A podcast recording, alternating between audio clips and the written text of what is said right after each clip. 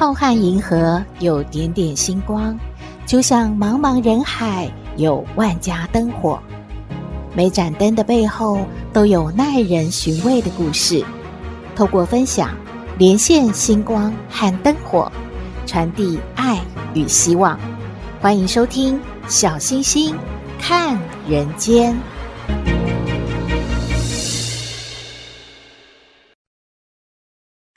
各位好朋友，大家好，大家平安。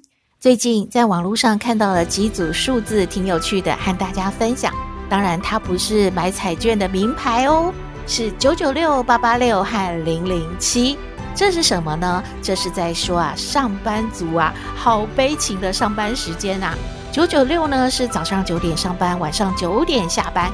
一个星期要工作六天，八八六呢是早上八点上班，晚上八点下班，也是一个星期要工作六天。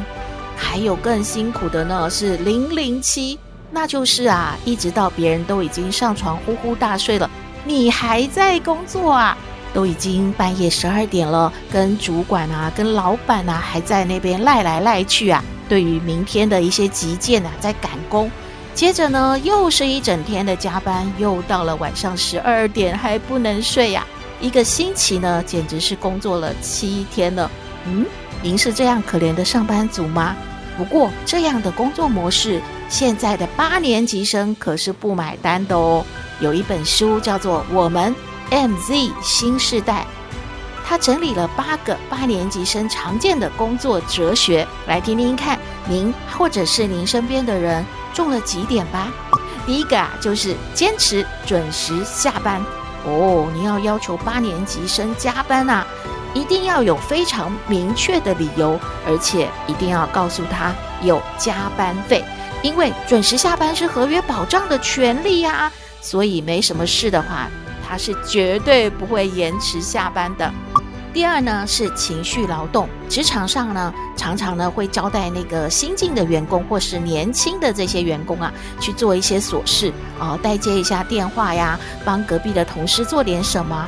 诶，八年级生觉得这可不是他们经常性要做的事，偶尔为之还可以。如果呢，你把这一些琐事推到他们身上，他们可是要抗议的哦。第三点是关于平等思维，八年级生觉得呢。网络的发展啊，已经是平等文化立足的根基了。所以，我们每个人都能够查到很多的资讯，不代表公司的高层就一定比我们厉害啊。有时候呢，你可能说不过他哦。第四是什么呢？就是补偿还是剥削，他们分得很清楚，千万不要对他们画大饼，说你呀，好好的打拼，将来呢，嗯，升到主管啊，就是你了。然后你会领到更多的薪水啊，还有啊，你一定要把这里当做自己的公司啊。八年级生很厉害的，他们会听一听呢，然后再观察你是怎么做的。如果这个饼画得太大又没有执行的话，他们立刻可能就会离职喽。第五项呢是用斜杠代替升职，哎，这个厉害。其实公司啊，只是各取所需的合约关系。对八年级生来说，如果他想要多赚一点钱的话，并不期待公司加薪呢，可以自己去斜杠发展，来赚取更多的外快。第六呢，是靠团队合作拿学分的世代。八年级生会觉得说，诶，水平的工作模式呢，比垂直的交代呢更好。而且有很多的好同事呢，各具本领啊，大家一起合作才能够完成每一个任务，把它做得更好。这和上一代的这种垂直管理法真的不太一样呢。第七是什么呢？是需要具体答案和指示，千万不要跟八年级生说你自己看着办吧。诶，你这个找答案的过程啊，就是一种磨练，或者是可以得到一些考验啊。八年级生会觉得你就是根本没有知道一个明确的方向嘛，而且啊，这种指示是无效的，他们不喜欢听哦。第八项就是个人主义，八年级生所以上班是为了要享受更多更好的下班时光，公司的聚会对他们来说啊是一种压力，他们觉得回到家里面休息放松，在网络上啊。可以有更多的好朋友，更多的资讯，他们可不想浪费这种时间，跟一些他们不喜欢的上司，或者是呃不怎么想要打交道的同事，在那边喝酒啊、吃饭啊，聊一些很无聊的话题呢。所以呀、啊，你会发现职场上的八年级生，他们常常一个人吃午餐，会觉得更自在，而且啊，他们都会选择便利店的非常快速的，或者是每天都吃类似的便当啦、三明治之类的食物，因为节省时间，还可以上网多多的去看很多他们喜欢的影片啊、资讯啊等等。诶，以上的这种整理和这些说法，您同意吗？您是八年级生吗？欢迎您和我们分享喽！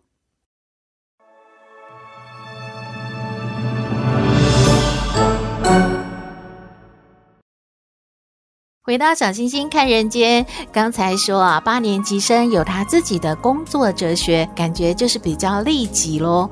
那接下来要介绍的故事呢，是一位放牛班的老师，他所做的行为都很利他呢。这篇文章是谁写的呢？是李嘉彤先生，相信大家对他也不陌生啦。他是一九三九年出生的，曾经担任暨南国际大学还有静宜大学的校长，是一位对教育有很多贡献的学者，也曾经获得了一等教育文化奖章。这篇文章在说什么呢？是说啊，李家同先生有一天经过了一所国中，他一进门就被黑板树下的一个石牌啊所吸引了。这个牌子上的词句非常的特别呢，写着：“王老师，谢谢您，我们的考卷都还留着。民国六十五年放牛班全体同学，嘿，放牛班。”现在已经没有放牛班这个名词了，而且啊，教育部已经不准用放牛班来划分学生的成绩了，可以说就是混合分班，大家一起学习嘛。为什么这一间学校还在强调放牛班呢？这是怎么回事？李嘉彤先生啊，就非常好奇，辗转呢，他终于啊访问到了这个学校的校长了。校长说啊，有人说得天下英才而教之啊，是不亦乐乎的。但是呢，我们的王老师啊，他真的是把放牛班的孩子呢当做英才来教，而且呢，他教得很开心呢。校长呢接着说，当时的放牛班呢，确实有很多因素，是因为孩子的家长啊。确实，家里面呢没有办法让孩子去补习，所以他们的课业呢就真的比较差，跟不上一般所谓的好班的学生。而这个王老师呢觉得没问题，只要是他们肯学，他就呢一一的教这些孩子。李佳彤就说，他最好奇的是石牌上写的那一句话：“考卷都还留着，这是什么意思啊？”从小到大。不知道考过多少次的试了，从来没有想过要把考卷留着啊！诶，没有想到这个校长呢，就真的从一个柜子里面拿出了一个档案夹，诶，里面全部都是考卷。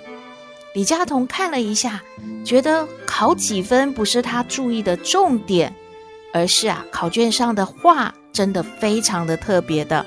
他就举例说了，有一张考卷上，王老师写着：“某某同学实在是对不起你啊，看来啊，你还是不会最小公倍数，不用担心，老师会好好教你的。”另一张考卷呢，王老师就写啦：“某某同学，恭喜你呀，你知道分数的除法如何做了，但是你忘了分数是可以约分的，没问题，老师再提醒你，再教你。”还有一张考卷上呢，也写着某某同学实在是抱歉，没有想到你对于复数的加减乘除还是弄不清楚。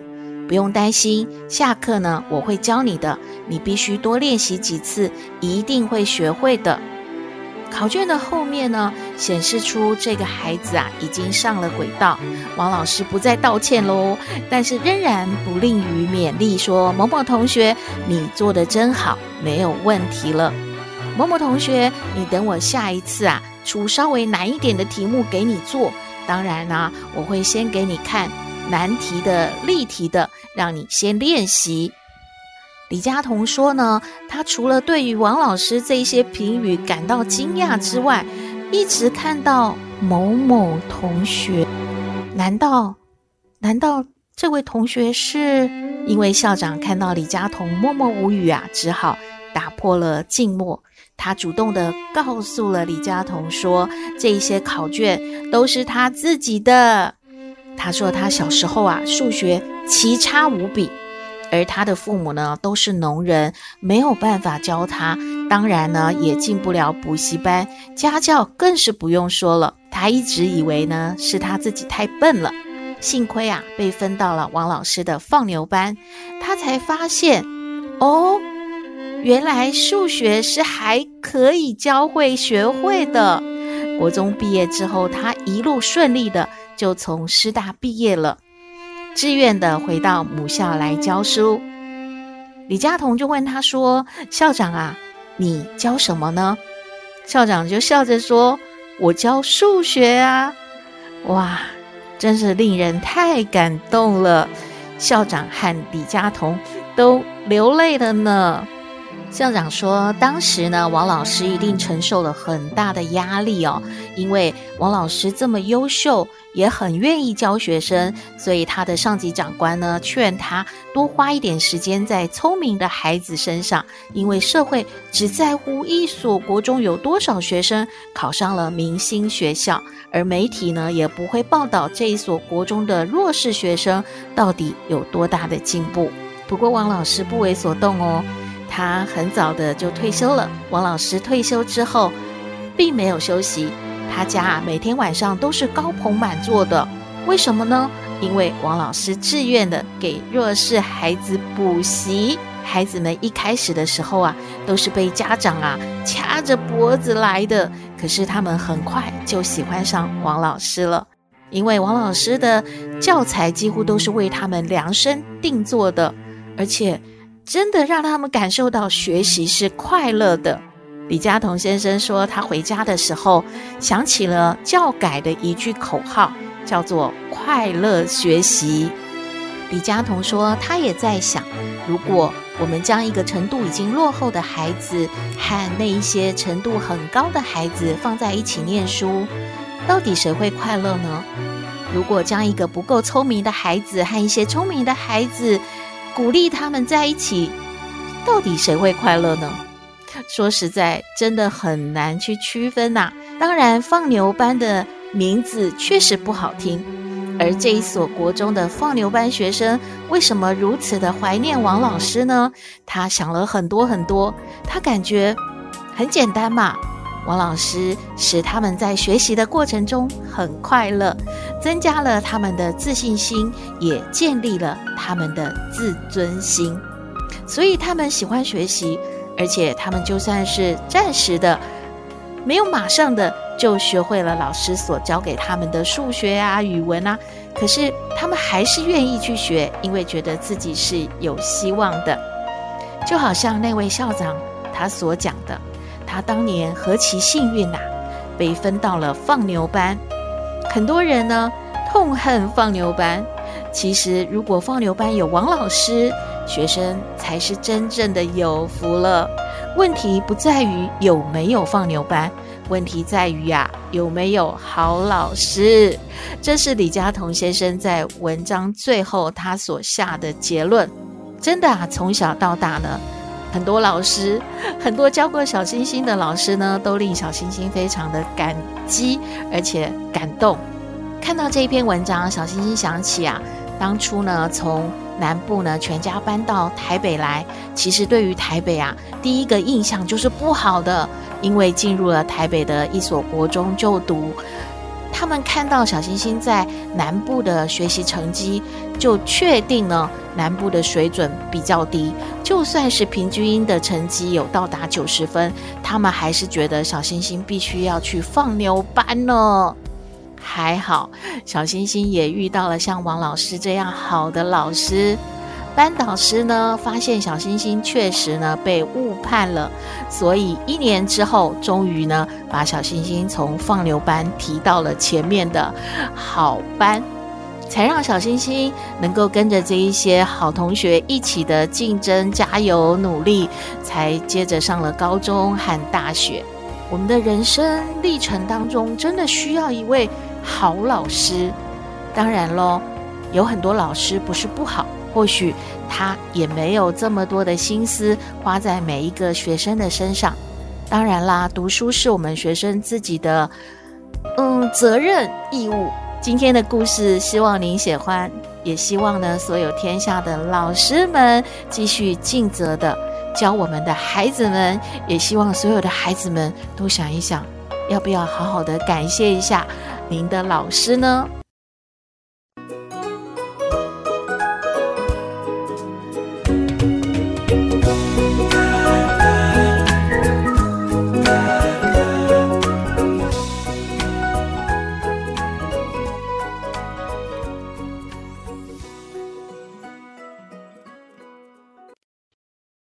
小星星看人间，今天要向康奶奶请教问题的呢是美芳，她和老公啊要买新房子了，但是房子要登记在谁的名下，实在是伤透脑筋了。我们来请问康奶奶，听康奶奶怎么说喽。嘿，大家好，我是康奶奶，上不知天文，下不知地理。不过你问我什么问题，我都能回答你。康奶奶好，嘿，小西西，还有各位听友好啊，康奶奶。美芳和老公啊要买新房子了，他们很兴奋。可是呢，为了房产到底是登记在谁的名下，可是伤脑筋了。因为美芳的父母亲当然希望房子登记在自己的女儿名下，但是呢，美芳的公婆就希望呢能够登记在他们的儿子名下。那有一种说法呢，就干脆呢是登记两个人的名字。可是，到底应该怎么样是最好的呢？康奶奶，你有什么建议吗？嘿嘿嘿嘿，美芳啊，你好啊！哎呀，这个是每一个家庭啊都会遇到的问题嘛。房子买的时候好兴奋，好兴奋哦。登记谁的名字，好烦恼哦，伤脑筋哦，要吵架哦。哎，这都是啊小问题。你说嘛，这个终极一生是不是只买一个房子啊？哎，不是有那个首次购屋的优惠吗？以后还有可能要买个房子，要换屋吗？哎呀，这些都给他考虑一下。还有啊，首期的这个什么头期款，谁付的多啊？还是夫妻两个人一起付啊？以后这个贷款呐，谁付啊？两个人一起付吗？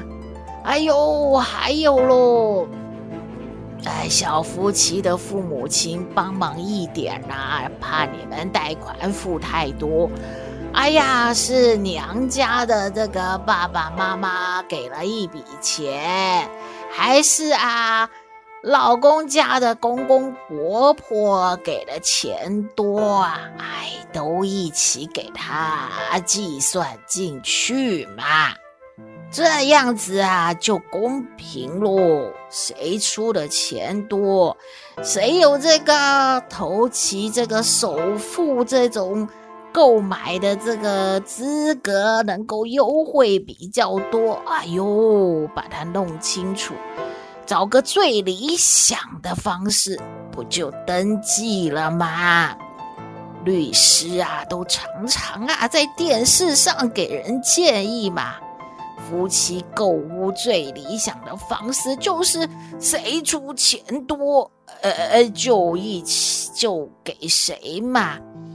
那如果说，哎呀，总是要想到现在人感情变化的很快哦，一会儿来个什么小三，哎，不是康奶奶乱说的，就是什么年轻人说的不爱了啊，那就要处理这个共同的和的财产嘛，那就是啊，另外写个合约，把这个比例说清楚，将来如果要啊。换房子的时候，这个房子卖掉啦，怎么去分这个钱？搞清楚就没有纠纷嘛！不要在那纠结，把感情什么的都给他放进去。哎呦，你不爱我喽！哎呦，你这个孩子啊，对我的女儿不好喽！哎呦，我女儿以后没保障喽！哎。康奶奶感觉啊，这些都太过于啊情绪啊，呃，比这个理智啊多咯。还是那句话嘛，小星星，这个康奶奶都这么说啊。哦，康奶奶都说一家人好商量，哎，对嘛。家人嘛，都要一起买房子喽，好好商量啊，用一个最好的方式解决。哈哈哈哈！拜拜喽，康奶奶的意见给你们小两口参考哈。哎，康奶奶呀，又是三下两下的叫人家一家人好商量了。好吧，康奶奶的意见。给美方参考喽。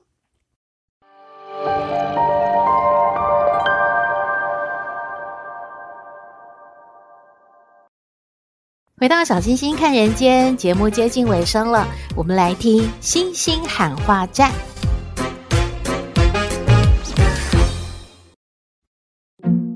这里是星星喊话站，你要向谁喊话呢？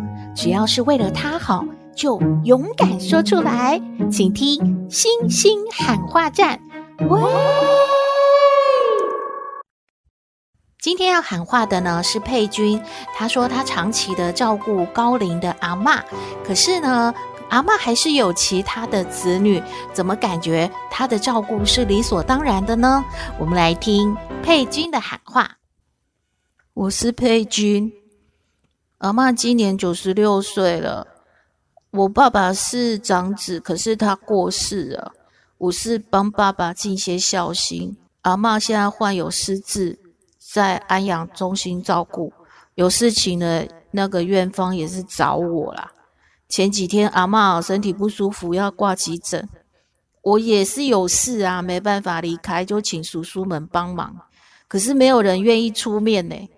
我在想哦，为什么照顾阿嬷的责任会落到我身上嘞？我也有家庭，有小孩，我都已经照顾阿嬷十年了，难道不够吗？叔叔、姑姑，我拜托大家一起吼照顾阿嬷好吗？我我不是特别有能力，我只是只是尽一点孝心，你们也是可以的，拜托啦。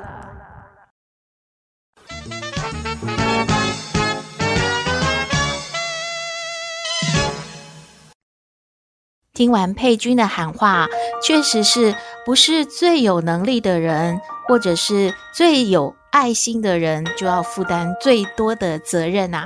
希望呢，大家都尽一点力，这样呢，力量就会变得很大，然后让阿妈感受到全家对她的爱喽。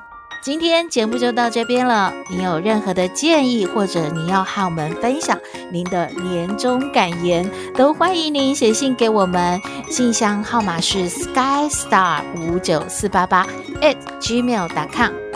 也请您在 Podcast 各平台下载订阅“小星星看人间”节目，一定要订阅哦，您就可以随时欣赏到我们的节目了。也可以关注我们的脸书粉丝页，按赞追踪，只要有新的节目上线，您都会优先知道的哦。祝福您日日是好日，天天都开心，一定要平安哦。我们下次再会喽。